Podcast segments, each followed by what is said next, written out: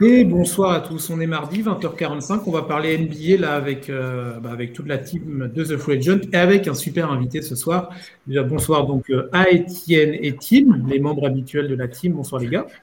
Salut. Salut, Chris, salut Tim, salut Fred. Et on a notre invité ce soir, du coup Fred Schwecker. Salut Fred. Salut, salut à vous, bonsoir à tous. Fred Schwecker que vous retrouvez euh, évidemment sur Beansport pour commenter les matchs donc, de la NBA en ce moment, les playoffs également peut-être sur d'autres euh, d'autres trucs, non, euh, Fred? Je garde toujours dans un coin de l'œil ce qui se passe du côté du baseball parce qu'à partir de début juin, euh, je vais basculer en grande partie sur la MLB avec Benjamin. Donc, je continue quand même de surveiller ce qui se passe, notamment du Canté, du, Yankee Stadium, voir si, tout se passe bien, si tout fonctionne au moment. Pour le moment, il n'y a pas être heureux. Pour le moment, oh, ouais, ça, c'est un peu dur en ce moment face aux Rangers, mais euh, bon, on va dire que pour l'instant, ça va. Très bien. On va revenir, nous, sur le, ballon orange, le, basket ce soir, avec pas mal de choses à, voir, évidemment. Avais une petite demi-heure, on va pouvoir discuter de plein de choses. On va parler des, demi-finales de conférence, évidemment, qui se poursuivent hein, euh, tous les soirs, euh, avec le rythme de, deux matchs par soirée.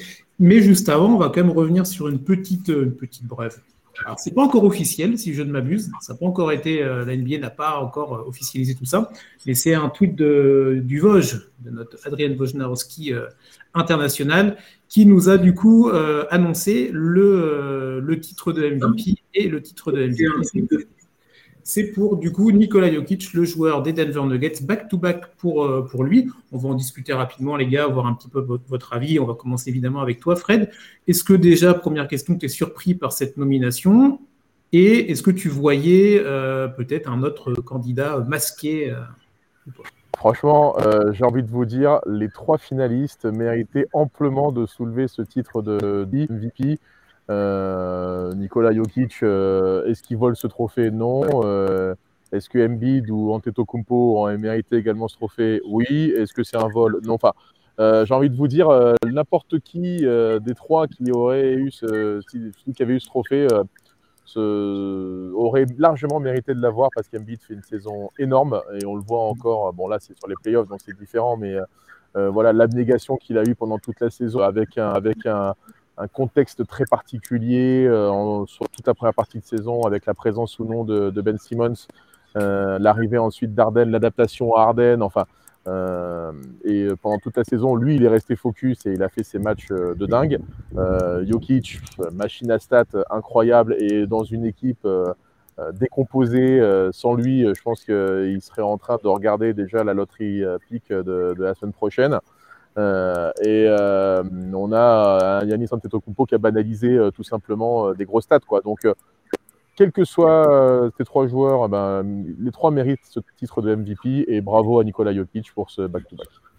C'est ça, parfait. On salue, tiens, juste avant de vous donner la main, les, les gars, on salue Fizil qui est là, qui nous, bah, qui nous salue. Bonsoir les MVP, merci, merci, merci Fizil, évidemment, membre régulier des, des Lives of Free Agent. N'hésitez pas, hein, euh, venez, avec nous sur Twitch en direct pour pouvoir, euh, bah, pouvoir discuter avec nous, poser vos questions à Fred, évidemment, si vous en avez, c'est l'occasion euh, ce soir. Tim, de ton côté, cette nomination ou, de, Nicolas Jokic pour, pour un deuxième titre de MVP, ton avis là-dessus? Je rejoins Fred sur quasiment tout. Hein. Je pense que je pense, je suis extrêmement d'accord, surtout avec le, le, côté sur Giannis où euh, clairement je pense qu'il a banalisé des stats euh, absolument folles euh, ces, trois dernières années. Je pense aussi que le contexte et le fait qu'il soit double MVP en titre ne joue pas en sa faveur, évidemment. On a déjà pu le voir dans d'autres MVP. quand on l'a déjà été, forcément, l'histoire est un peu moins de notre côté. Donc, ça, ça, peut renforcer le dossier des autres. Et puis, je pense que, Joel Embiid et Nikola Jokic le méritaient tout autant. Alors, euh, on a eu pas mal de discussions déjà euh, chez The Free Agent et je pense que les discussions euh, sont, tout à fait correctes. Nikola Jokic a été absolument incroyable. pour moi, ce qui le fait passer un cran au-dessus de Joel Embiid, c'est le fait qu'il ait rendu des coéquipiers vraiment moins forts des bons joueurs NBA en fait. quand on regarde cette équipe de Denver qui est quand même privée de ses deuxième et troisième options en attaque, que sont Jamal Murray et Michael Porter Jr., on voit que Nikola Jokic a totalement porté euh, cette équipe de Denver jusqu'à une, euh, une qualification immédiate en playoff en sixième place, qui n'était pas du tout donnée euh, au vu de la concurrence à l'ouest cette année. Donc non, je, rejoins Fred, totalement d'accord. Les, trois candidats étaient légitimes et je pense que c'est de plus en plus dur de choisir un MVP en NBA au fur et à mesure que les années passent. Parce que chaque année, il y a vraiment des monstres qui sortent de nulle part là. Donc, donc ouais, choix, choix qui me convient et je pense choix dont on n'a pas forcément à redire pour ce MVP. Ok. Euh, pendant, tiens, toi, Étienne, je te laisse la main maintenant. Même question, qu'est-ce que tu en penses? Je remets les stats, hein, la moyenne évidemment en saison régulière de, de Nikola Jokic là, et, la question qui va avec, si tu veux bien euh, partir là-dessus. cette sixième place de Denver, parce que souvent on parle, le MVP doit être euh, top 4 de chaque conférence. Alors on a vu l'exemple de Russell Westbrook qui avait eu le, titre de MVP alors qu'il n'était pas dans le top 4, mais c'était une saison triple-double. Toi, Étienne, ce, trophée là pour, pour Jokic, pour toi c'est ce que j'avais dit aussi. Je pensais, mais ouais, comme, euh, comme euh, ça vient d'être dit par Fred ou Tim, euh, les trois pouvaient aussi bien l'être, ça n'aurait pas été un scandale.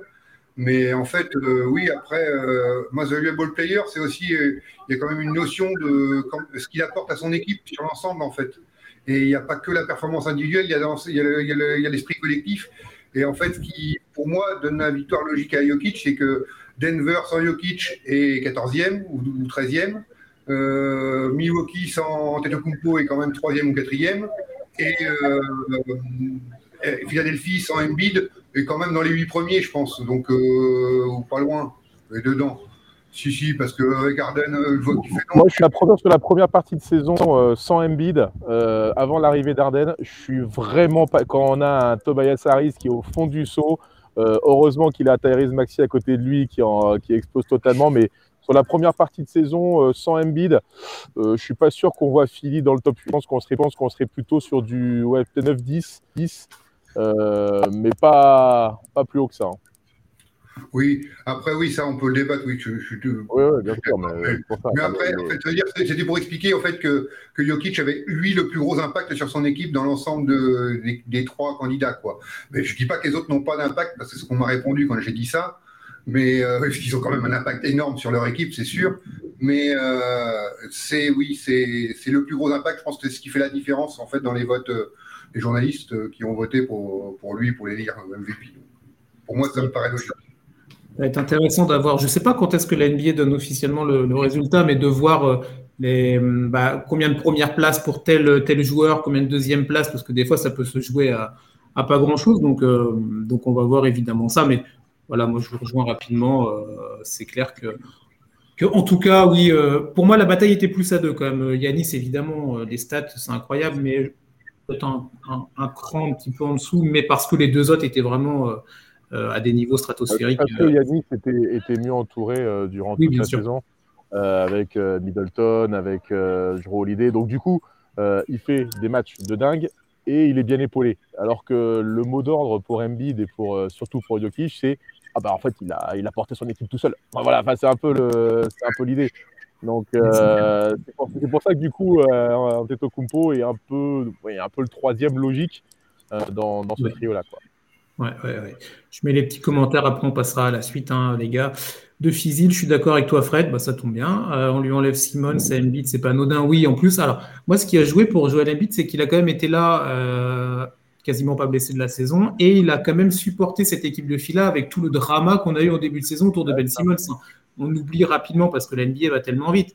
Mais quand même, au début, euh, Philadelphie, euh, avec le bras de fer entre le management et, euh, Ben Simmons, c'était vraiment particulier. Et Joel Embiid avait fait le, fait le boulot. On a, on a Blandine. Salut Blandine, salut à tous. L'impact de Joel, même blessé en playoff. Non, c'est le boss ultime, quel mental. Bah, après, voilà il y aura, il y aura des avis pour chacun. Et on a Der Kaiser qui te salue, Fred. Alors, je ne sais pas si tu vois, si tu connais peut-être personnellement ou pas. Mais, euh... je pas vu la photo, mais euh, là, comme ça, euh, ça ne me parle pas. Mais euh, la photo de Joshua Kimmich. Oui, c'est ça. ah, ça peut, ça, peut, ça peut me donner une idée alors, oui. Ouais, ça peut être une idée. Eh ben, on te salue. Donc voilà pour le petit, euh, le petit retour sur ce trophée de MVP euh, de, de, saison régulière. Moi, je trouve ça toujours bizarre, euh, juste comme ça de donner les récompenses maintenant alors que la saison régulière est terminée en plein milieu des playoffs. Là, on est focus sur autre chose, mais après. J'ai envie de vous dire, je préfère que ce soit maintenant que quand ils le faisaient après les playoffs où euh, ils faisaient leur grande cérémonie et que en fait euh, tout le monde euh, s'en occupait plus parce que bah, en fait, la saison était terminée, les playoffs étaient terminés. Et euh, là, au moins, il y a toujours un peu un focus quand même sur, euh, sur, des, sur les joueurs. Euh, aussi, à, aussi à Monty Williams, hein, coach de l'année, qui vient décerner. Donc, la récompense pour tout le travail de Phoenix. Il n'y a pas eu de, de, joueurs de Phoenix qui ont été récompensés dans les distinctions individuelles. Donc, bravo également à coach Monty Williams. C'est ça. Et juste comme ça pour c'était ce midi, je crois, le, sujet dans NBA Extra sur Monty Williams, ça. Super sujet. Alors, je ne sais pas exactement qui l'a monté, mais voilà, il faudra féliciter la personne qui l'a fait. C'était un super sujet. On voyait bien le. Voilà, c'est plus qu'un coach, c'est quelqu'un qui a vraiment connu des, une histoire compliquée, euh, un drame familial et qui a réussi à se reconstruire par, euh, bah, par cette équipe de Phoenix. Et euh, non, franchement, super. Donc voilà, c'était juste la petite, euh, petite anecdote. On va revenir sur les demi-finales, mais on va revenir même plutôt sur les demi-finales de, de conférence, là, euh, NBA, qui, bah, qui se déroulent et qui sont euh, vraiment haletantes. Fred, est-ce que toi, tu veux nous parler d'une série en particulier, laquelle, sur laquelle tu veux qu'on qu enclenche Rendez-moi du allez-y. N'importe, les quatre, elles sont tellement excitantes, on se régale, nous se régale, nous, toutes les nuits sur Bein, à, les commenter, que ce soit à 1h du matin ou à 4h. Euh, franchement, c'est régalade totale. Il y a des, des scénarios à chaque fois euh, complètement fous, des remontées, euh, des, matchs où on a l'impression qu'une équipe est censée le prendre et qu'en fait, bah, comme ça s'est passé là, cette nuit entre Milwaukee et Boston, franchement, on a, on annoncé le feu à Dallas et au final, il y a deux partout.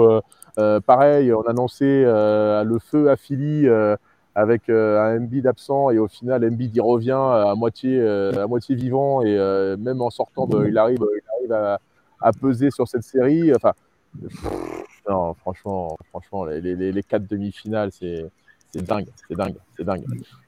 Bon, on n'a qu'à partir. On a qu'à partir. Jamorant faire peur à Golden State, personne. Sans Jamorant. Ah, ah oui. Incroyable. Ah, sans Jamorant, cette saison, il était quand même à 20 victoires, 5 défaites. Hein. Oui, mais là, c'est les playoffs. Là, c'est les playoffs face à qui est armé de feu, qui, qui, a, ce focus dans la tête euh, de redevenir euh, une grande équipe de l'Ouest, euh, qui a pas dû forcément beaucoup apprécier non plus d'être troisième à Memphis, à Memphis avec toutes les comparaisons, nouvelle génération, ancienne génération. Euh, euh, les Warriors, ils n'ont pas pris cette série par-dessus la jambe et Memphis est en train de faire une grosse, grosse, grosse série, même s'il y a 3-1 pour, pour Golden State. Il y, a des vrais, des vrais talents en face. Quoi. Les Desmond Bain, ça répond présent, Jaren Jackson Jr., même si Bain sur les derniers matchs était un peu plus dans le dur, mais Jaren Jackson Jr., malheureusement, ils n'ont pas un Dylan Brooks au niveau, mais je vous dis, c'est les playoffs. Là, on est passé encore un cran au-dessus. Après, attention, Fred. hier n'était pas beau du tout quand même, hein, euh, au niveau des pertes de balles, du, du, dur en shoot. Le suspense était là, ok, d'accord, mais le reste du match. On veut plus faire du beau là. Là, les équipes, ils veulent plus faire du beau, ils veulent faire de l'efficace. Et vous regardez dans toutes les séries, regardez Milwaukee-Boston, ils font pas du beau, hein, mais euh, qu'est-ce que c'est efficace? Euh, alors Ford, c'est pas le joueur qui va faire du beau, hein, mais mm. hier soir, hier soir, il a sali en tout cas beau. Enfin voilà, enfin. Euh, les joueurs, là, ils sont plus en train de se dire on va faire des dribbles entre les jambes. Ça, c'est pour Kyrie Irving au premier tour. Là, maintenant, on est en demi-finale de conférence. Euh, on est passé un cran au-dessus. Hein. Ouais, ouais, ouais. on, va, tiens, on va essayer quand même de. Allez, on va parler, on va faire rapide sur, sur le. On va revenir sur le, Warriors, la Grizzlies. On t'a pas entendu, Tim, toi, sur ce, sur ce, voilà, sur cette série. Les Warriors qui mettent maintenant 3-1. Euh, il y avait eu un blowout au match, euh, au match d'avant. Là, euh, les Warriors dans un match bah, hold-up hein, quand même à la maison. En tout cas, moi, c'est ce que j'ai ressenti. Je pense qu'on est tous à peu près d'accord. Toi, Tim, bah, pour toi, voilà, les Warriors ont fait, ont fait le break. Est-ce que tu les vois aller maintenant C'est tout droit pour, pour eux? Bah là, ils ont quand même trois balles de match. Quand on connaît leur expérience dans, dans, les grands moments comme les playoffs, surtout face à une équipe de Memphis qui n'a pas cette expérience du tout, c'est vrai que c'est très très dur de voir Memphis monter un déficit quand même. Je pense qu'ils peuvent encore en prendre un, mais aller en gagner trois de suite, euh, ça va quand même être compliqué. Et je rejoins, euh, je rejoins ce qu'a dit Fred. C'est vrai que j'ai pu écrire euh, dessus sur The Free Agent aujourd'hui. L'adresse était catastrophique dans le match de cette nuit. les deux équipes font, il me semble, 18 sur 72 à 3 points en cumulé. Donc, en termes d'adresse, c'est vraiment une catastrophe. Et au final, c'est Golden State qui s'en sort dans le dernier quart et qui remonte, qui remonte de 10 points. Euh, dans une série où en fait euh, Memphis pourrait très bien être à 2-2 ou Memphis pourrait mener 3-1. Le match 1, on s'en souvient, Jamorant à la balle de mm. match c'est un lay-up qu'il a déjà mis en saison régulière, un système qui est fait pour lui. Le lay-up rebondit sur le cercle. Là, cette nuit, on a Dylan Brooks qui, dans le quatrième carton, est absolument. je pense que la fanbase des Grizzlies a, dû, a dû avoir vraiment les, les boules contre Dylan Brooks cette nuit. Et c'est vrai que c'est une série qui est hyper serrée, alors qu'on s'y attendait peut-être pas forcément. Et euh, mais je pense quand même que les Warriors ont un gros avantage là, euh, avec l'expérience, avec les matchs qu'ils ont réussi à gagner, même en étant mauvais. Euh, je pense que là, Golden State a vraiment fait le plus dur. Hmm. Tiens, moi, Fred, j'aimerais bien avoir ton avis sur un, point sur cette série-là pendant les, premiers matchs. Alors, le dernier, il n'y a pas eu, je crois, mais il y a, entre la faute de Draymond Green, tu sais, qui, qui attrape le maillot, la blessure de Gary Payton, il y a eu plein de, on a, parlé de cette série comme étant un peu dirty, un peu sale. Toi, qu'est-ce que tu en penses? Est-ce que tu te dis, euh, ouais, c'était des gestes limites ou on est en playoff et voilà, on y va en castagne euh, moi, je pense que les Warriors, ils sont en train de dire aux Grizzlies, euh, bienvenue en demi-finale de conférence, justement. puis, puis il y a cette, année dernière où Memphis avait sorti Golden State en play-in. Donc, ça doit rester également dans, dans les coins des têtes aussi. moi, j'ai envie. Franchement, il y a sur toutes les séries, euh, tous les matchs que j'ai eu l'occasion de faire là, sur, sur Bean pendant les playoffs, dans, dans, tous les matchs, il y a des coups, il y a des contacts, il y, y a beaucoup de contacts qui ne sont pas sifflés. Et j'ai envie de vous dire, euh, allez-y, enfin, jouez. Tant que c'est pas sifflé, jouez, euh, adaptez-vous à l'arbitrage. Et bon, après, il y a beaucoup des, aussi, qui sont très, très, très, très, très limites. Certaines qui ne sont pas sifflées. Euh, et euh, adaptez-vous à l'arbitrage, c'est l'arbitrage playoff et euh, c'est là maintenant que les grands doivent, sortir. Quoi. Donc, oui, il y a des mauvais gestes un peu partout, surtout les terrains, pas que dans cette série. Il y a des mauvais gestes. Maintenant, voilà, ça reste un, contexte de playoff et j'ai envie de vous dire, si c'était trop policé, on dirait, ouais, bah, en fait, on s'ennuie, le jeu est trop haché ou, ou bah, en, fait, les, bah, en fait, les équipes, elles se donnent pas à fond alors que c'est les playoffs. Quoi. Ouais, complètement. Toi, Étienne, qu'est-ce que tu là-dessus, sur ce point-là? Oui, non, mais 100% d'accord. après, euh, ouais, c'est normal, il y a ce niveau-là.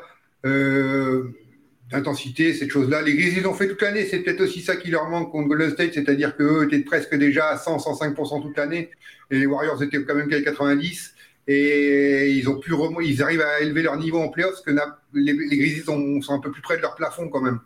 Euh, c'est une équipe qui va progresser, qui, sera encore meilleure dans les années à venir, mais qui a besoin d'apprendre sur ces matchs-là. C'est vrai que, comme disait Tim, perdre deux fois dans les dernières secondes, ça montre il n'y a pas que de la malchance aussi, il y a aussi un manque de, d'expérience, de, savoir gérer ces moments-là, ces dernières minutes que Golden State a au-dessus. Et tu as l'impression, j'en avais commenté en direct, nous aussi, vite euh, sur euh, Twitch, le premier match. On avait cinq minutes avant la fin du match, on disait c'était serré, c'était serré. Et puis à la fin, c'est Curry ou Thompson qui vont faire la différence. Et puis il y aura un point d'avance pour Golden State. On avait l'impression de voir le scénario avant, quoi, presque. Alors que.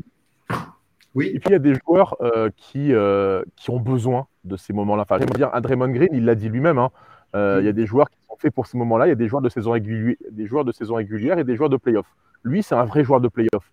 Et un joueur de playoff, c'est justement celui qui ne va pas avoir peur de faire cette énorme faute, de, de, dépasser, de passer parfois la ligne rouge comme il a pu le faire, comme les Dylan Brooks ont, pu le faire également. Euh, ce sont des joueurs qui ont besoin d'être dans une intensité plus plus pour être au, être au, maximum de leur. Euh, Dylan Brooks, euh, le problème c'est que comme tu le disais, tiens, en, saison régulière, il est déjà comme ça tout le temps. Donc il y, a un moment où ben, il peut plus aller plus haut. Alors que Draymond Green, ben, c'est un joueur qui a l'expérience, a l'expérience, a géré sa saison et qui là maintenant est en train d'exploser un peu plus dans ses playoffs. Ouais, Je remets le, petit message de, Nicolas. Là, vive le Dirty Basket des années 90. Bah alors, alors, Détroit, malheureusement pour toi, n'est pas en playoff cette année. Euh, c'est un fan de Fila. Ah, de Fila, ok, autant pour moi. Euh, il y, a quelques années également, ça, ça y allait sévère aussi. Hein, quand vous aviez les Willy Green, les Eric Snow, euh, les Mutombo, ça, ça, ça envoyait des petits coups de coude aussi. Hein. Iverson. bah lui, il était plus dans l'artiste, c'était l'artiste, lui. Mais autour de lui, il y avait les Aaron McKee, euh, tous les, soldats, là, les Rajabel, euh, qui étaient là pour, euh, pour justement protéger Iverson. Voilà, Tim et moi, vous nous avez perdus. Hein. C'est les anciens qui parlent à droite et à gauche. je sais que Tim est bon. Non, Tim sur l'histoire de la NBA, il n'est pas mauvais. Donc je sais que. Je connais pas tout quand même, mais, mais les Sixers, je connais un petit peu. Donc ça va. Bah, les Sixers, allez, magnifique. On a qu'à en parler. Philadelphie, Miami, là, deux partout dans la série, pareil. Euh, bah, Tim, tu avais la main, on garde là. Euh, cette série, ton, point de vue? Bah, Deux premiers matchs bien maîtrisés par Miami, avec Philly, donc sans Embiid. deux premiers matchs où Philly était dans le match jusqu'à la mi-temps et où Miami avait bien verrouillé dans les deuxièmes mi-temps. Donc c'était vraiment assez impressionnant à voir défensivement, Miami. On le sait, hein, ils ont vraiment une culture de la dureté et de la défense qui, est vraiment impressionnante avec ce groupe. Mais par contre, même si on sait qu'ils ont la culture de la défense, en termes de shoot, euh, moi, j'étais déjà un petit peu inquiet avant les playoffs pour cette équipe de Miami. Ça se confirme avec euh, Duncan Robinson qui est plus du tout utilisé par Eric Spolstra. Ben, on se rend compte, et on s'en est notamment rendu compte sur le Game 4, que Miami, euh, en termes de shoot, il y a quand même très très peu de, très peu de talent au shoot, à part voilà, Jimmy Butler, bien évidemment, il peut en rentrer. Tyler Hero, on sait que quand Tyler Hero met pas dedans, c'est assez compliqué pour l'attaque de Miami de, de trouver des solutions. Et Philadelphie, euh, depuis le retour d'Embiid, a, totalement euh, renaît totalement. Euh, je pense que le duo Embiid-Arden est très complémentaire, surtout pour trouver des autres joueurs. Parce que c'est vrai que quand Arden est tout seul et qu'il n'y a pas le point d'ancrage Embiid, et si la défense est un petit peu trop sur lui, ben, il n'y a, y a, personne d'autre qui attire les défenses. Il y a Tyrese Max un petit peu, mais avec Joel Embiid, on sent qu'il a plus de place, lui, pour faire le playmaking. Et inversement, Joel Embiid a plus de place, lui, pour trouver des joueurs ou pour même euh, se créer ses propres occasions. Donc, euh, moi, euh, comme on en a parlé avec Étienne avant, je ne serais pas si rassuré que ça du côté de la fanbase de Miami parce que ce soir, c'est un match décisif. Hein, on sait que les, équipes qui mènent 3-2 dans les séries de playoffs, souvent elles vont au bout. Donc, je pense que Miami reste le favori légitime de la série. Mais au vu de ce qui s'est passé sur les deux derniers matchs, je ne serais pas du tout surpris que, que Philly prenne, prennent ce Game 5, surtout si Embiid continue à être impactant. Et si Arden joue comme en 2018, ben là, euh, ça va être compliqué pour Miami. Ça, va être compliqué. Toi, Fred, de ton point de vue sur cette série, là, qu'est-ce que tu en, euh, Moi, je pense que, que Philly est là où il voulait être. C'est-à-dire, euh, ils perdent les deux premiers matchs à Miami sans Embiid. Il n'y a pas de, il a pas de, voir. voir. le retour d'Embiid, basculer parce que, parce que quand vous avez un, on parlait tout à l'heure des MVP, euh, quand vous avez un meneur d'hommes comme ça euh, qui arrive euh, sur le, il pourrait dire un hein, Embiid, hein, c'est bon, j'ai le pouce en vrac, j'ai le visage à moitié déchiqueté, je, vais m'asseoir et je vais regarder. Non, le gars, il est sur le terrain et il continue de jouer et il impacte. Il impacte sur la série, il impacte sur ses coéquipiers et on est obligé de le respecter, Embiid. Et ça, c'est l'une des grosses difficultés qu'a Miami c'est à la fois de contenir euh, un Embiid, même s'il est à 60-70%, euh, ils sont obligés d'essayer de, le contenir. Et Embiid, vu qu'il a clairement progressé dans son jeu de passe cette année, il arrive à trouver des joueurs qui arrivent à nouveau à se sublimer, des Tobias Harris par exemple, qui arrivent à ressortir un peu la, tête de l'eau. Et euh, un George Nyang qui avait un peu disparu, bah tiens, bizarrement, du coup, hop, bah, il repointe le bout de son nez aussi. Euh, Maxi, quand, vous, quand il a les deux joueurs à côté de lui, ça lui crée des espaces monstres. Et, ça, il le fait parfaitement attaquer les intervalles. intervalles quand il prend quand il à 3 points et 3 points, il est également euh, parfaitement capable de le faire. Euh, ouais, pareil, je ne serais pas surpris que Philly euh, aille chercher ce match 5 parce que je trouve qu'ils ont le momentum maintenant dans, dans cette opposition. Et c'est là où justement on va voir le, le travail d'Eric Spolstra. comment est-ce qu'il va réussir à, s'adapter et à faire en sorte que euh, Miami, euh, de jouer à domicile, pèse dans, cette série. Vas-y, Étienne, je te vois hocher de la tête. Ah, là, clairement, j'allais, y venir. Moi, c'était l'argument, c'est que c'est OK, ils se sont remis. il y a des meilleures choses à Fila depuis deux matchs. C'était aussi parce que c'était à domicile. J'attends de voir ce que ça va donner à Miami dans une ambiance différente, avec moins de repères dans la salle. Euh, c'est quand même différent, surtout pour des shooters comme ça, ce qu'on, attend de, du, du Sporting Cast de Embiid, c'est du shoot extérieur, donc euh, c'est des repères, c'est l'ambiance. Euh, je, Laurie, ça monte quand même beaucoup, comme difficile euh, côté Miami, parce que comme ça. Et j'ai même pas compris pourquoi Spolstra n'a pas essayé Robinson. D'ailleurs, un autre problème, parce que au bout d'un moment, quand personne en mettait un shoot, il fallait qu'il pouvait au moins tenter un petit peu plus Robinson. Je pense que c'est en défense que ça pose un vrai problème, Duncan Robinson, parce que en face, il y a quand même de gros joueurs athlétiques et lui, en un contre un, il va se faire manger à chaque fois. Et vous ne pouvez pas mettre Duncan Robinson et Tyler Hero ensemble sur le parquet. Parce que même si Tyler Hero a progressé en défense, euh, les deux euh, en un contre un peuvent se faire passer à chaque fois. Donc il peut pas. Je pense que c'est cette option-là qu'a pris euh, Eric Spolstra, c'est d'utiliser des Gabe Vicent par exemple, plus athlétiques, plus athlétiques et qui peuvent apporter, quand ils sont dans un bon soir, des shoots à trois points. Un Max Truss, par exemple, capable également un peu plus athlétique, un peu plus défenseur que, que Duncan Robinson, et également capable de shooter de loin. Euh, je pense qu'il préfère ces options-là plutôt que Duncan Robinson, euh, qui, oui, va apporter, peut apporter de l'adresse extérieure, mais de l'autre côté du terrain risque de prendre l'eau. Et s'il est en isolation, si Philly le met en isolation, met un Arden, par exemple, en isolation sur Duncan Robinson, ça mange à chaque, ça mange à chaque fois. C'est pas faux non? Plus. Après, après la, la, la, stat sur Duncan Robinson, pour revenir sur ce que dit Étienne, hein, euh, je crois que c'est 55 secondes qu'il a joué dans un, lors d'un des matchs à, des matchs à Miami. Euh, il était à plus de 25 minutes, je crois, sur la saison régulière. Donc, euh, bon, après, voilà, comme l'a dit Fred, c'est des choix de, coaching, évidemment, mais peut-être que sur certaines séquences, quand on voit quand même que sur les deux derniers matchs que Miami a perdu, ils ont une adresse catastrophique. Ils sont à 14 sur 65. Sur les... Ils ont quand même réussi à faire pire lors du match 4 que lors du match 3 qui était déjà catastrophique. Donc euh, peut-être quand même sur certaines séquences, ils pourraient apporter. Après, c'est comme tout. Est-ce que vous voulez marquer plus de points que l'adversaire ou est-ce que vous voulez limiter l'impact offensif de l'adversaire? Tu veux pas. Ouais, tu veux pas faire 20% non plus tous les matchs à 3 points, tu vois. Ah, c'est ça. C'est bah, peut-être que ce soir, il va remettre un Duncan Robinson euh, à 20 minutes, hein, enfin, ou, enfin, où il va essayer de le réactiver. Peut-être qu'il ne durera pas longtemps, mais peut-être qu'il va essayer de le réactiver un peu plus tôt dans le match. Ouais, peut-être. Euh, bon, on va, on va enchaîner. On va enchaîner sur tiens, la série, euh, la série dont, dont, tu vas, que tu vas commenter cette nuit, Fred, je crois, c'est ça, avec Eric à 4h, le Dallas Phoenix. Je ne dis pas de bêtises. Avant que, avant que tu nous quittes, tiens, cette série de partout. Euh, euh, Dallas qui, bah, qui, a pris les deux matchs euh, à la maison, retour à Phoenix. Euh, qu'est-ce que tu en as pensé Qu'est-ce que tu en penses cette série là? Tu, voyais Phoenix euh, rouler tout droit ou t'es pas surpris de, la performance des Texans? Euh, Je suis agréablement surpris de l'adaptation de Jason Kidd dans, cette série. Euh, parce qu'on a beaucoup vanté son travail défensif durant toute la saison, euh, notamment euh, sur la deuxième partie de saison. Dallas, Dallas fait, son, fait son run là.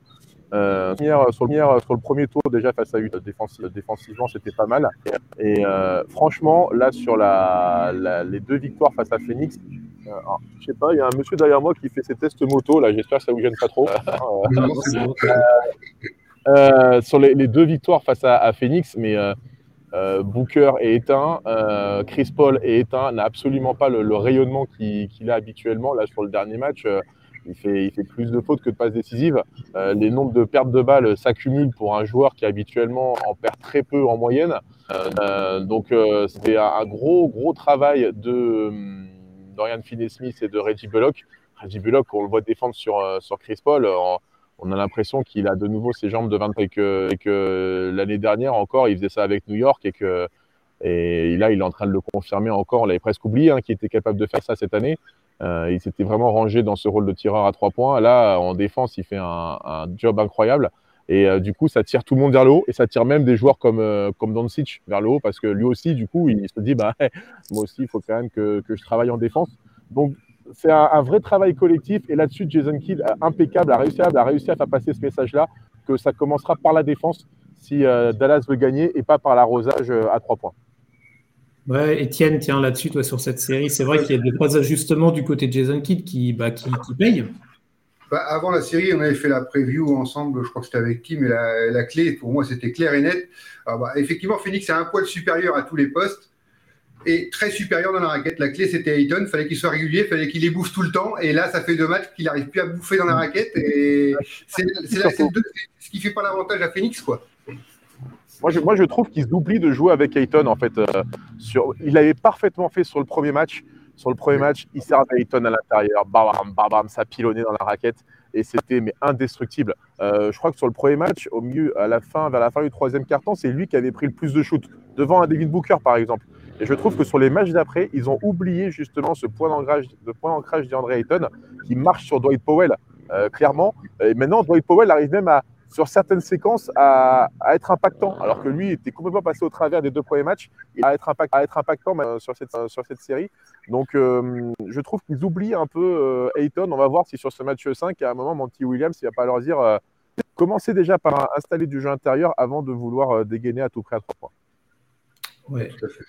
Avant de te donner la main, Tim, je vois l'heure défiler. Euh, Fred Un peu de temps si vous voulez. Hein. Allez, bah, magnifique. Encore quelques Encore, minutes. ouais, 15 minutes si vous voulez. Oh, magnifique. Bon, on va pouvoir comme ça faire les quatre séries. C'est super. Merci, Fred.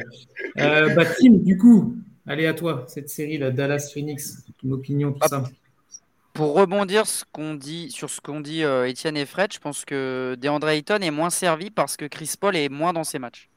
Euh, je pense que c'est clairement le joueur, euh, avec Luca évidemment, le, le plus euh, intelligent de cette série. Il est capable de repérer les mismatchs, on le sait. C'est un très bon passeur, il fait très peu de pertes de balles. Et je pense qu'il est tellement passé au travers sur les deux derniers matchs. Alors le match 3, euh, c'était, il me semble, les ballons perdus qui étaient vraiment catastrophiques. Un calvaire, calvaire, c'est un calvaire sur Et, le match euh, 3. le premier quart-temps, C'est un calvaire pour lui. et assez, même assez, c'est c'est une interrogation en fait de le voir perdre ces ballons-là qui sont des ballons bêtes en fait que Chris Paul ne perd pas forcément euh, en saison régulière et, même euh, d'habitude.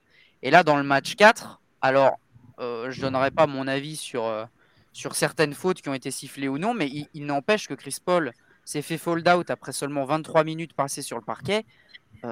C'est pas possible en fait. Chris Paul ne peut pas jouer 23 minutes un match contre Dallas qui est hyper important pour la série.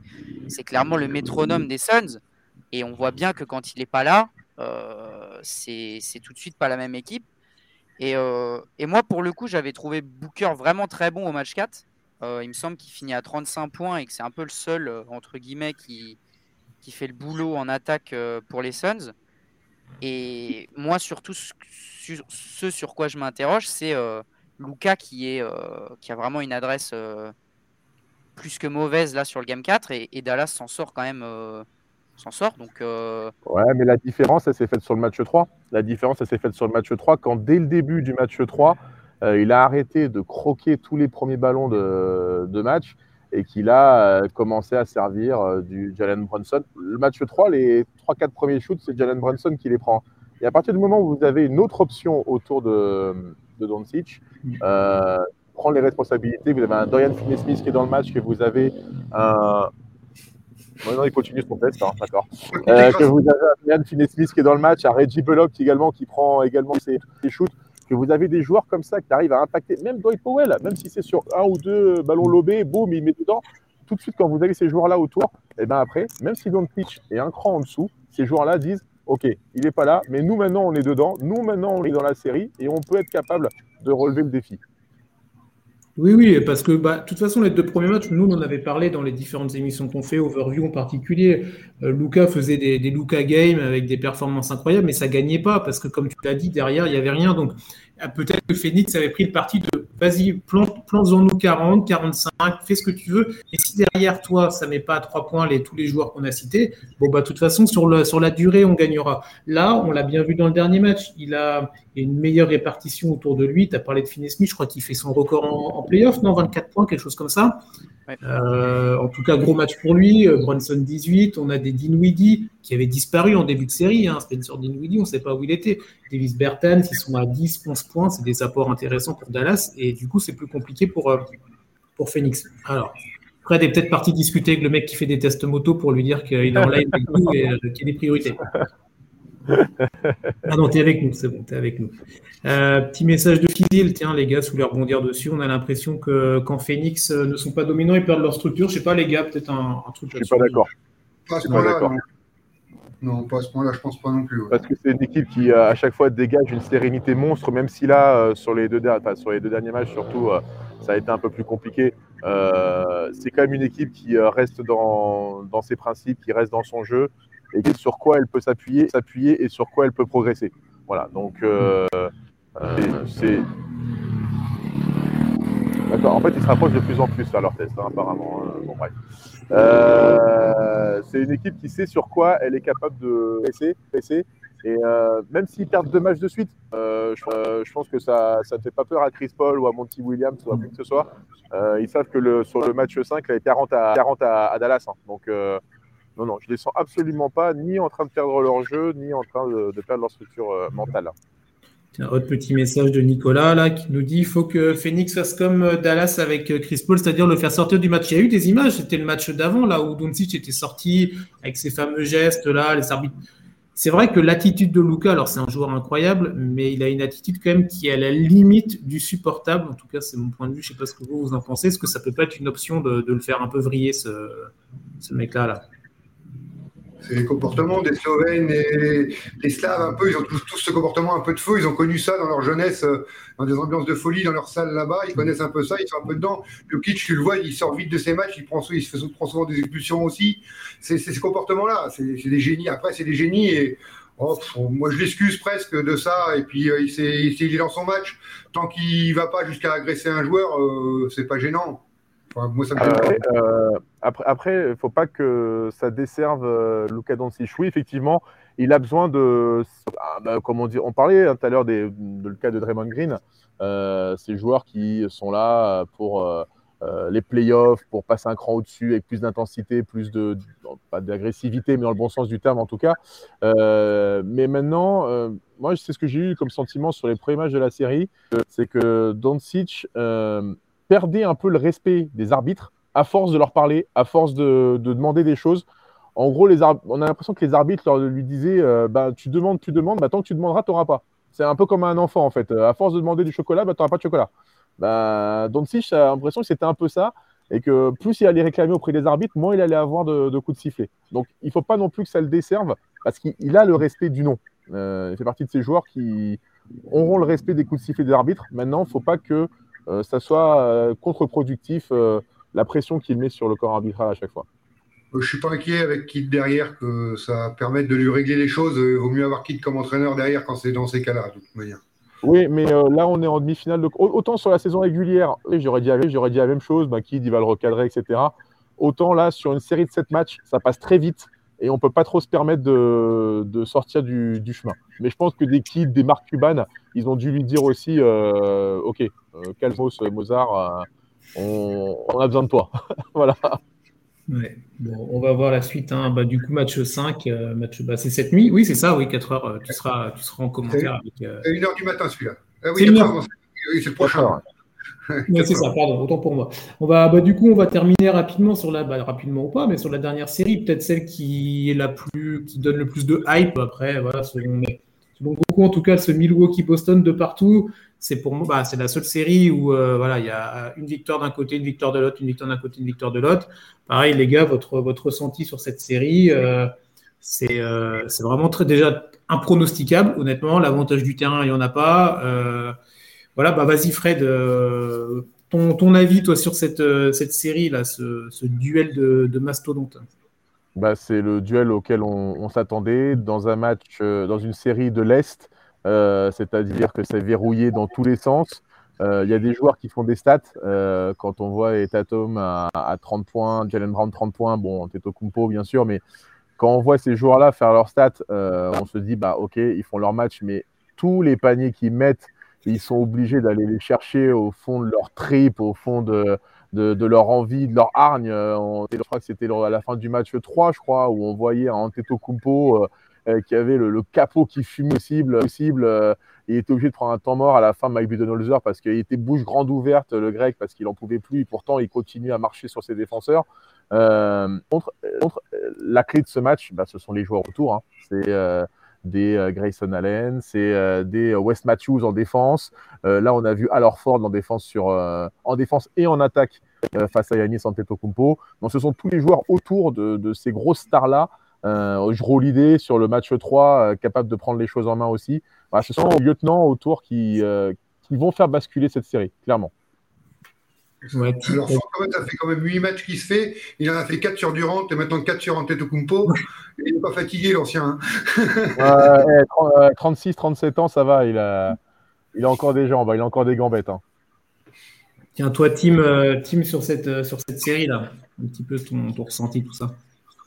Ouais, c'est vrai. Alors Ford, gros respect pour ce qu'il est en train de faire sur ses playoffs. Euh, c'est, on sait que c'est un joueur ultra complet et un peu, à mon sens, un peu sous-coté. Parfois, on l'oublie un peu dans certaines discussions des joueurs euh, hyper polyvalents et un peu qui font le travail de l'ombre. Mais en fait, alors Ford, qu'est-ce qu'il n'est pas capable de faire sur un terrain euh, On l'a vu, on l'a vu en défense sur Giannis, qui est peut-être un des joueurs les plus indéfendables de la ligue. Enfin, c'est même pas peut-être, c'est sûr. on le voit capable de sanctionner à trois points, mettre des N1 au physique dans la raquette. Euh, il a une bonne vision de jeu, il peut prendre des rebonds. Enfin voilà, donc c'est vraiment une, euh, un super rapport pour Boston qui, je pense, euh, ne regrette pas d'avoir tradé Kemba Walker pour l'avoir. C'est même sûr d'ailleurs. Et puis, moi, je, moi, ce que je retiens surtout du match 4, c'est j'ai ressenti qu'en fin de match, Giannis était vraiment épuisé physiquement. Alors, je ne sais pas si c'est quelque chose que je suis le seul à ressentir, mais c'est une des rares fois où je l'ai vraiment senti être pénalisé dans son jeu par la fatigue. C'est-à-dire que ses choix de shoot, sa défense, ses remontées de balles, etc., ses écrans étaient un petit peu moins, un petit peu plus prévisibles que d'habitude ou un petit peu moins réfléchis. Et clairement, Boston en a profité. Et ça, c'est notamment dû à l'excellent travail d'Alorford. Donc je pense que là, du côté de Milwaukee, on, surveille quand même de près l'état de la blessure de Chris Middleton, qui ferait pas de mal, je pense. Un retour de Chris Middleton ferait pas de mal. Et comme l'a dit Fred, euh, là on a parlé de Holiday qui avait fait un bon match 3 hier. Euh, au début de match, c'est pas mal. Et puis euh, il finit à 5 sur 22 au tir. Et, clairement, Giannis était trop seul. Donc, Ils ont encore plus 10 sur un début de quatrième quand même, les Bucks. Hein ouais, mais c'est pas grâce à Holiday. Hein. Ils sont là, ils sont là C'est vrai, vrai. Ah, mais de toute façon, cette série, euh, elle est tellement intense, euh, ça va se jouer sur, euh, sur une perte de balle, ça va se jouer sur un, petit run, un mais c'est même pas un run à 12-0, ça va être un run à 6-0, on va se dire, ah bah ça y est, le break il est fait. voilà, ça va vraiment se jouer sur des, petites choses, et encore une fois, c'est là où bah, tu parlais de, Kumpo euh, qui commence à avoir le capot qui fume sur les fins de match, c'est là où justement des joueurs comme Bobby Portis, comme Brooke Lopez, comme Matthews, comme Allen doivent être, Pat Connaughton, doivent être capables justement de prendre ces shoots-là, de, le soulager. Roule l'idée aussi, mais roule l'idée, on sait qu'à un moment ou à un autre, il est capable de le faire quasiment tout le temps en fait. Mais ces, ces joueurs-là doivent être capables de justement de venir en soutien de Yannis Antetokounmpo et peut-être d'ailleurs que euh, l'une des clés de l'une des décisions également de d'Ime Udoka et de, et de Boston, c'est un peu comme celle, peut-être on en parlait tout à l'heure par rapport à Luka Doncic, c'est-à-dire euh, de se dire euh, on essaye de l'épuiser au maximum avec Alorford en Kumpo. maintenant, bah, s'il en marque 40, il en marque 40. L'essentiel, c'est d'éviter justement qu'un Jero Holiday il en plante 30 et que un Brook Lopez il en plante 25. Voilà, c'est peut-être également la, la technique qu'a mis en place Boston. Ouais, Étienne, vas-y sur euh, là-dessus. Rien à rajouter, j'allais confirmer, euh, confirmer exactement ça. bon. bon, nickel. Euh, Fred, on te. Ouais, là, j'ai pas tardé à devoir me mettre le ballon dans les mains, moi aussi. Bah, très bien. Non, bah, en tout cas, il y a eu pas mal de messages sur le, sur le chat pour te remercier d'être venu. Nous, on te remercie chaleureusement d'avoir. Merci. merci, beaucoup. Merci, merci. Euh, moi, je voulais juste aussi, euh, bah, tu feras le passer le message ou pas, mais voilà, saluer le travail de toute la team NBA Extra. Franchement, ça fait des années. Moi, je vous suis depuis un bail. Euh, vous faites un, vrai boulot pour la NBA, pour, bah, pour, bah, pour que la NBA, bah, c'est aussi grâce à vous que maintenant le basket est, aussi important en France. Et franchement, chapeau pour votre travail de long. Je transmettrai les messages. Et en MLB aussi. Et en, bien sûr, bien sûr, sur tous les sports américains. mais voilà. Donc on te retrouve, on retrouve quand Fred du coup cette nuit, c'est ça? Cette nuit, 4 h du matin pour euh, Dallas euh, Phoenix. Et avant ça, il y aura David et Chris qui seront sur euh, Philadelphie, Miami, à partir de 1h ou 1h30. Très bien, nickel. Encore une belle nuit NBA sur, sur les entêtes de Beansport. Merci à toi, Fred. Bonne, bonne soirée à toi, bonne nuit. Et bah, à la prochaine, n'hésite pas. Hein. Merci. beaucoup. Pas de souci, un grand plaisir. Allez, ciao. Hop, voilà. Bon, bah nickel, c'était un super moment avec, euh, Fred là. Euh, on a encore quelques minutes, les gars. Euh, est-ce que là, c'est vrai qu'on a balayé rapidement les, séries parce qu'on était aussi un petit peu pris par le temps et on voulait avoir l'avis de, Fred sur, toutes ces confrontations et son œil à lui. Est-ce que vous, les gars, vous voulez revenir en particulier sur un point particulier d'une de ces quatre séries Peut-être, je sais pas, Étienne, Tim, je vous laisse la main. Ah bah, le Boston Milwaukee est quand même un des plus passionnants, comme on l'a dit, et on était encore dessus là. Il y a tellement de choses à dire sur cette, euh, sur cette série. Enfin, il se passe tellement de choses parce que, comme disait Fred, ça va jouer sur les joueurs annexes. Mais voilà, mais sur les, enfin, sur les joueurs annexes. C'est des joueurs annexes, mais en dehors des deux stars, on sait que. Les très forts joueurs annexes. Oui, voilà. Les très forts joueurs annexes, parce que oui, mais euh, parce qu'on sait que les stars principales vont faire leur, leur, chiffre en moyenne, ça va être comme ça. Euh, Giannis plus Drew Holiday, ça va faire ça va faire 50 points en moyenne. Et puis euh, Tatum plus Brown, ça va faire 50 points en moyenne sur l'ensemble de la série. Et donc euh, voilà, donc ça va jouer évidemment sur les autres. C'est vrai que quand tu as un comme ça, on savait qu'il était, qu'il était bien, et depuis les playoffs, il était bien, mais si en plus il commence à donner offensivement autant que ça, il va falloir que. Il faut que que Milwaukee trouve une solution. Alors, euh, on, a, Portis qui a disparu un petit peu de la série, qui était très bien au début de la série aussi. Euh, inversement, dans l'autre sens, de l'autre côté. Donc, sur ces role players-là, voilà. Après, c'est ça, c'est des genres de joueurs. Orford, j'ai un peu moins de doute sur le fait qu'il sera régulier, mais les joueurs comme Portis, les joueurs euh, même comme Grant Williams sont un peu moins réguliers par contre. Ils vont apporter un match, pas l'autre, donc ça c'est ce qui fait la décision, ce qui fait le charme aussi de ces matchs-là, quoi. Ouais, tiens, le petit message de Fizil, là, comme ça, moi, j'enchaînerai sur ma question, la, meilleure série pour, pour. Bah, du coup, toi, Tim, si tu devais n'en garder que une, laquelle tu garderais à l'heure actuelle? De série? Oui, de série, oui. Ah, moi, je, en plus, il y a une grosse team Philly ce soir sur le chat. Euh, je suis obligé de prendre Philadelphie-Miami. Et puis, c'est pour, c'est pour faire plaisir à Étienne aussi, qui, où, où on se, on se, on se on débat souvent sur euh, le, futur de la série. Non, je vais garder celle-là parce que euh, déjà, je trouve ça très intéressant que Philly soit revenu à 2-2. Je pensais vraiment pas que ça allait être le cas pour le coup. Mm. Euh, et je pense, je pense que pour avoir regardé quasiment tous les matchs de Philly cette saison, j'étais pas le seul. C'était même presque devenu un moment très compliqué de, de, se motiver à rester debout la nuit pour regarder les matchs parce qu'on a peur en fait quand on regarde Philadelphie jouer avec Doc Rivers et tout. Donc moi je garderai celle-là. Euh, moi, j'ai peut-être une question pour vous, les gars. Euh, peut-être un petit prono, euh, chacun notre tour, sur l'issue des matchs 5, des, des quatre séries rapidement. histoire de se mouiller un petit peu, comme on l'a pas encore fait. Bah, du coup, tiens, les matchs cette nuit, donc le premier, c'est quoi? C'est lequel prono, il va être simple, c'est toutes les équipes à domicile. Ah bon, bah voilà, toi tu dis, ok. Memphis gagne le game 5.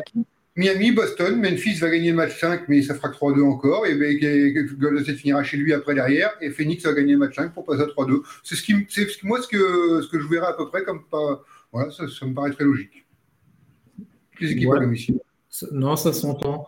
Euh, je vois bien, toi, par Milwaukee-Boston, je vois bien le, match en 7. Donc, chaque équipe qui gagne à la maison avant le, avant le 7, le 7 pronosticable, hein, de toute façon. Donc, euh, voilà, donc chacun gagne là à la maison. Euh, qu'est-ce qu'on a d'autre? Moins d'accord avec, avec Étienne sur le Golden State Memphis. Je pense que les Warriors vont vouloir boucler l'affaire là le plus rapidement possible.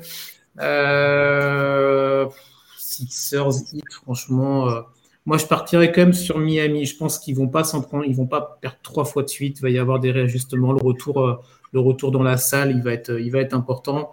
comment ils vont réussir à contenir Embiid? Si ça, ça va être la clé. Mais je vois bien Miami, euh, je vois bien Miami ce soir. Ce sera peut-être un des paris dans Money Time pour ceux qui seront là à 22h.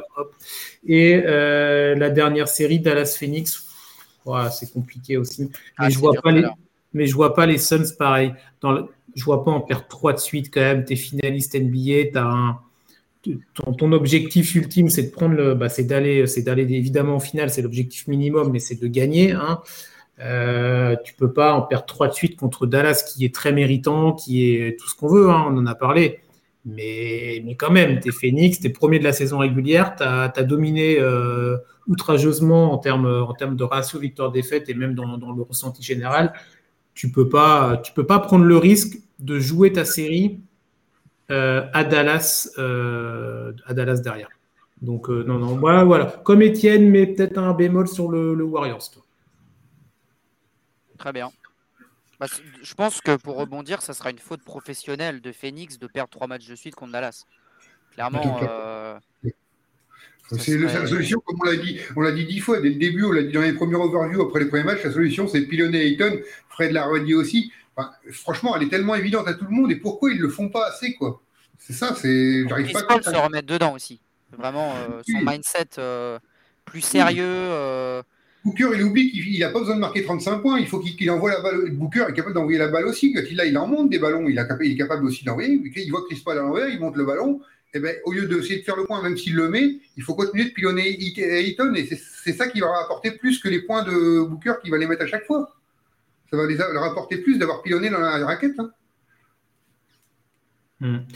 Tiens, petite question science, science-fiction. Alors, moi, je déteste ça. Mais bon, J'allais dire, celle de Nico, elle serait bien d'y répondre parce qu'elle est sympa. Ouais. Voilà, bah, on, on, y arrive, on y arrive.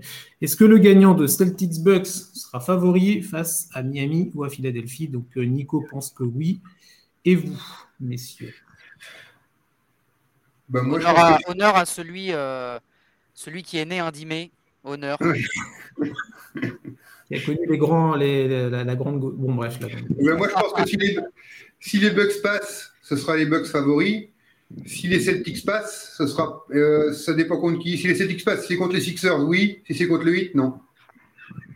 Ok. Les, les premiers de conférence, ils ne peuvent pas être favoris contre les Bucks champions en titre, mais le 8 contre les Celtics, ils seraient favoris quand même même si euh, ça se joue, elle ne serait pas grand-chose. Hein. Il n'y a pas euh, un grand écart et la finale sera passionnante de toute manière. Mais après, si les Sixers qui, partent, euh, qui passent, ils vont être outsiders contre les Celtics ou contre les Bucks, ça c'est sûr. Mais le hit serait favori contre Celtics et pas contre Bucks, pour moi. Ok.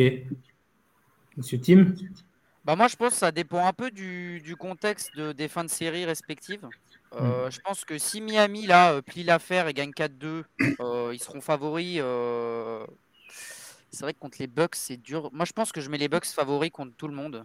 Parce que les Bucks euh... reprennent Middleton. Hein ouais, les Bucks non, mais Middleton, il, va, il devrait revenir. Tout à l'heure, tu parlais, Tim, euh, il surveillait. Il qualifie, la... ouais. Parce que dans la série, euh, c'est pas, pour le moment, c'est vraiment pas sûr du tout qu'ils reviennent contre ouais. les Celtics. Euh... La série, c'est pas sûr, mais en finale, il serait sûr. C'est quasiment sûr qu'il serait là. En finale, ouais, il serait là. Ouais. Oui, oui, bien sûr. Mm. Donc, mais, euh... et, et... je sais pas ouais, trop. Ouais. Ça dépend. Euh, si, franchement, moi, je serais très impressionné que les Sixers gagnent 4-2 la série. Euh, gagner 4 matchs de suite contre Miami, je pense que ça leur, euh, ça leur augmenterait leur statut, mais je, je dois l'avouer, même moi, j'y crois pas trop. Donc, euh, mais je pense que, que les Bucks sont favoris dans tous les cas. et si c'est si c'est les Celtics. Favoris contre les Sixers, pas contre le 8. Moi, c'est ce que je vois. Pas de beaucoup, hein. Je pense que je mettrais premier, euh, premier Milwaukee, deuxième Miami, troisième Boston et quatrième Philly en termes de, hiérarchie de favoris euh, pour le moment. Ok. Pour aller euh, au-delà un peu de la question de Nicolas qui était intéressante en effet, on a quand même là sur ces demi-finales, on en parlait avec Fred, des, batailles de tranchées, c'est la guerre vraiment. Dans chaque série, c'est la guerre. On va avoir des équipes, je sais pas les gars, mais ils vont arriver, ils vont être au bout du rouleau hein, quand ils vont, et ils ont encore, euh, ils ont encore minimum euh, bah, deux séries à gagner pour ceux qui vont être euh, champions NBA. Donc. Que ce soit à l'est ou à l'ouest, c'est pareil, ça va revenir au même. Moi, je me passionne plus pour les séries à l'est, honnêtement, pour le moment. Euh, après, peut-être elles seront plutôt dans la nuit aussi, ça joue peut-être. Mais non, non, mais, mais j'y regarde quand même les autres matchs. Hein, donc, mais je, me, je les trouve plus passionnantes encore à l'est qu'à l'ouest pour le moment. Mmh. Euh, mais c'est vrai qu'après, les batailles sont quand même très intenses à l'ouest aussi. Et donc, ils seront tous dans le même état. Et puis, c'est une fin de saison de NBA et tu joues sur l'expérience, tu joues sur. Fred en a parlé un petit peu sur les Draymond Green. Voilà, ils remontent de niveau, c'est des mecs de playoff. Tu sens que ça. Il y a des équipes comme ça. Euh, là, il n'y en a que deux que je vois capables d'être remontés encore et de connaître ce chemin-là. C'est les Bucks et c'est les Warriors. C'est les deux seuls qui ressortent qui ont cette expérience de, de ces playoffs comme ça, intense jusqu'au bout. On verra ce que ça donne. Ça ne veut pas dire que c'est eux qui vont gagner, mais c'est les deux seuls qui ont l'expérience. Après, on verra. Ouais. Tim, le, le, le mot là-dessus, après, on clôturera tranquillement. Bah moi, je suis, je suis assez d'accord avec Étienne. Je pense vraiment que là, pour le moment, en tout cas, les grands gagnants pour moi de, ce, de ces demi-finales en ce moment, c'est les Warriors. Euh, je pense que je les vois de vraiment de plus en plus euh, s'affirmer comme étant des potentiels champions en fin de saison. Euh, ils ont eu des saisons compliquées là avant euh, celle-ci où il y avait Clay Thompson qui était blessé, où il y avait Curry qui avait manqué pas mal de matchs. Euh, il y avait eu des intégrations, Wiseman, euh, D'Angelo Russell qui était passé. Les débuts de Wiggins, c'était compliqué. Là, ils ont vraiment un, groupe fort auquel ils ont rajouté Jordan Poole. Alors, il faudra voir ce que ça donne encore sur la durée parce que ça reste encore qu'un jeune joueur. Donc, on ne sait pas si, à l'image par exemple d'un Tyrese Maxey, on ne sait pas si ça peut durer sur tout un run de playoff. Mais là, les Warriors, pour moi, font très peur. Euh, S'ils gagnent en 4, là, enfin en 5 du coup, contre ouais. Memphis, c'est que ça traîne un peu à Phoenix, que ça traîne un peu à Milwaukee, que ça traîne un peu à Miami. Euh, franchement, je pense que les Warriors, euh, déjà par exemple, je ne sais pas vous, je vais vous poser la question, mais mettons que Golden State euh, remporte le match 5 et se qualifie immédiatement, et que par exemple Phoenix gagne en 6 ou en 7, est-ce que euh, vous voyez qui vous voyez euh, en favori de cette série alors que avant les playoffs, moi j'ai mis les Warriors euh, en finale NBA. Je les avais déjà mis euh, qui, qui passeraient les, les, les, les, Suns comme ça. Je l'avais déjà mis. Moi, je les voyais gros comme une maison revenir, être, être très forts. Ils se sont préparés. Ils se sont mis dans la glace depuis trois mois tranquilles à se préparer pour ça. Je dis, ils vont être prêts. Ils vont être ils vont être très chiants à jouer. Je les ai pas mis champions, j'ai mis les Bucks champions, mais tu vois, moi dans mon bracket, ils sont en finale. Donc, euh, bah, bien, bien vu du coup, parce que c'est vrai qu'on était pas mal à enfin même pas sous-côté les Warriors, mais peut-être avoir oublié ce qu'ils étaient capables de faire. Et je pense que là, ils montrent quand même que c'est quand même euh, encore une énorme équipe euh, qui peut être championne chaque année, en fait. Si tout le monde est mm. là à 100%. Euh. Ouais, moi je rejoins ce que disait Étienne il y a 5 minutes. C'était vraiment sur le côté. dans des séries comme ça très compliquées, très longues à, l'expérience, et je suis totalement d'accord avec toi. C'est vrai que Milwaukee et, Golden State paraissent être les équipes les mieux armées pour, pour cette par rapport à cette expérience euh, et tout ça, même si oui, alors Phoenix était finaliste l'année dernière, évidemment, mais je sais pas, je trouve que Milwaukee, il y a, a, a, quelque chose de différent. Ils ont été champions, donc euh, c'est peut-être ça, je sais pas. Mais les Warriors, ouais, on en avait parlé, euh, je sais, avec toi, Tim, on en avait parlé dans le premier tour contre Denver, le côté rampe de lancement quasi parfait, avec un Stephen Curry qui sortait du banc, il n'y a pas eu besoin de le faire rentrer parce que la série n'a pas non plus duré indéfiniment. Euh, l'apport d'un Jordan Poole. Donc, on va voir évidemment quand les échéances vont monter et on espère pour les Warriors qu'ils vont aller le plus loin possible. Mais euh, ouais, moi, Golden State, tu as l'impression qu'il y a une sorte de, pas de renaissance, mais euh, ils avaient eu leur, voilà, leur, leur, grande période. Après, il y avait eu deux saisons beaucoup plus compliquées, pas mal de blessures également. Et là, tu as l'impression, c'est ça, comme tu dis, Tim, de, de, retrouver un peu, et nous-mêmes d'être surpris de dire, ah ouais, non, mais attends, mais en fait, c'est vrai que Stephen Curry, Clay Thompson, Draymond Green et Steve Kerr, euh, c'est pas si mauvais que ça en fait. Et ça a gagné quelques titres il y a quelques années, tu vois. Donc, euh. Ils n'ont pas Igodala qui est cramé, mais ils ont trouvé un Wiggins plus jeune qui fait le même boulot en défensif. Il a une, il a une évolution défensive. On en pas énormément offensivement, mais défensivement, il est, il est, il est, dur. Il est, il est devenu très très bon défenseur. Alors qu'on voyait à Minnesota, il laissait passer tout le monde, c'était pour trouver. C'était oui, oui, il est devenu dur, mais il est devenu intense en défense. Et moi, je félicite ce qu'ils ont fait avec lui parce que euh, on n'en parle pas assez, parce qu'il tourne à 15-20 points mais c'est pas une question de points. Ce qu'il apporte défensivement depuis le début des playoffs, c'est impressionnant, moi je trouve. C'est typiquement le joueur qui était dans une équipe euh, complètement à la rue à l'époque, je dis bien à l'époque avec, euh, avec cette équipe de Minnesota, et il est arrivé euh, la bonne destination au bon moment pour lui, et parce que sinon il aurait terminé, bah voilà, ça aurait été le Andrew trop soft, qui, ne sert, bah, qui ne servait entre guillemets à rien dans une équipe qui ne visait pas grand chose. Là, je pense que c'était le fit, euh, le fit parfait ou quasi parfait. En tout cas, on verra, on verra pour la suite. Euh, les gars, on est pas mal. On est quasiment une heure d'émission. Je pense qu'on a fait un joli tour de ces, euh, de ces demi-finales là. un petit, un dernier mot peut-être les gars à rajouter ou on ferme boutique pour ce soir? Bah non, merci à Fred d'être venu. Merci à tous ceux qui nous ont suivis. Ah il y avait du monde, hein. il y avait du monde ce soir. L'apport de M. Schwecker a, a, fait la différence, évidemment. Merci à tous les commentaires. On n'a on n'a pas tout diffusé évidemment, mais on a tout lu, hein, les Fizil, les Blandines, euh, les Nico et tous les autres qu'on vous a vus. On a vu les messages. Fred aussi les a vus évidemment. Euh, merci à toi Étienne, merci à toi Tim, merci à vous tous. On se retrouve mardi prochain pour un nouvel épisode de Step Back. Et en attendant, bah, profitez et kiffez bien ces euh, demi-finales de conférence qui se poursuivent. Ciao. merci à tous. Ciao, ciao.